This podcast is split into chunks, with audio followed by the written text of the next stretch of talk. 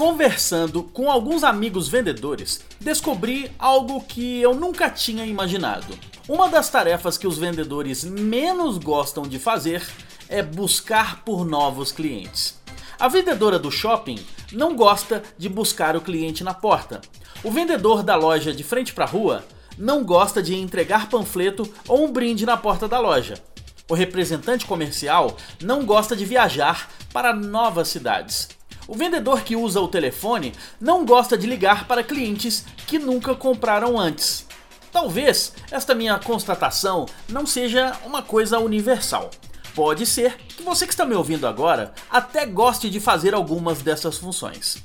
Mas uma coisa é certa: só existem três formas de você vender mais.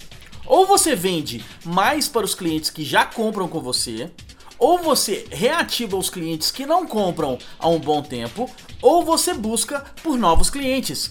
Não tem mágica, não tem segredo, são as únicas três formas de você vender mais.